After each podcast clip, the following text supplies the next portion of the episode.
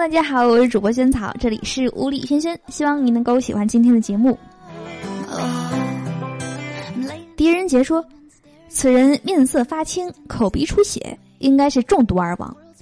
通过解剖发现大量被下了药的煎鸡蛋，我敢肯定凶手是个男的。元芳你怎么看？”元芳说：“大人英明，大人分析的太对了。”因为我上看下看左看右看，每个女孩都不煎蛋，都是男人在煎蛋。唐僧说：“盘缠用完了，为今之计只有卖掉你们其中之一来换钱了。”悟空说：“这种牺牲应该理解。”八戒说：“就是不知该舍弃谁。”沙僧说：“舍弃贡献最低的那个货呗。”见大家的目光都有意无意的瞥向自己，白龙马慌了，连忙提醒唐僧说：“师傅，舍我其谁？”唐僧闻言欣慰的笑笑，然后白龙马就被卖掉了。白龙马说的是：“如果把我舍了的话，你你骑谁呢？你没有坐骑可以骑了。”今天去洗澡，洗完呢，从女部大厅出来的时候呢，只见一个妈妈拉着五六岁的男孩往里拽。男孩死活不进去，边后退，嘴里边喊着说：“我才不去女澡堂，里面都是女人，羞死了。”妈妈说：“小子，你再不进去，以后都别想再进了。没准儿你这次不看，以后都看不着了。”邻居大妈呢，看见我和媳妇出门，问我：“哎呦，这丫头真漂亮，多大了？”我笑着看着媳妇儿说：“你有二十没？”媳妇儿心花怒放，笑着说：“讨厌。”我又说了，你到底有没有啊？我打的没带零钱。媳妇儿一脸黑线头。奥巴马出访亚洲，偶遇了成龙。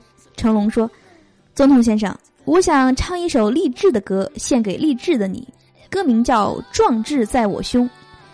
嗯，为了节约时间，我直接从副歌唱吧。嘿呦嘿嘿嘿呦嘿，就是黑。奥巴马没有别的，就是黑。”冬天的晚上，从学校外面的网吧出来，因为结了冰，一不小心脚一滑，在即将摔倒的时候呢，我拉住了一个经过的男生，并且尖叫了一声，说：“妈呀！”结果呢，那个男生结结巴巴的说了一句：“你你你认错人了。”就匆匆走了。我说：“这位哥们儿，你太认真了。”邻桌的胖妞呢，盯着面前的菜，嗲嗲的说：“嗯，好多肥肉啊。”对面的男朋友冷笑道。哼，我还以为是饭菜见了你之后会说话了呢，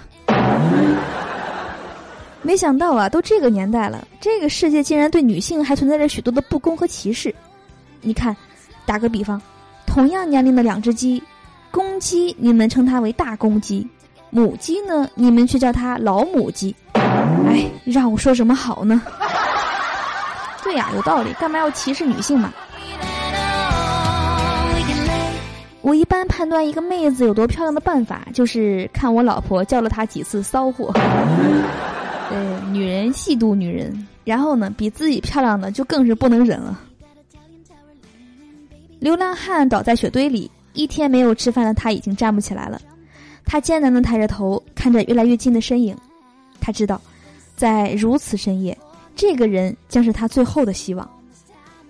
先生，行行好吧，三天没吃饭了，我可不想饿死呀。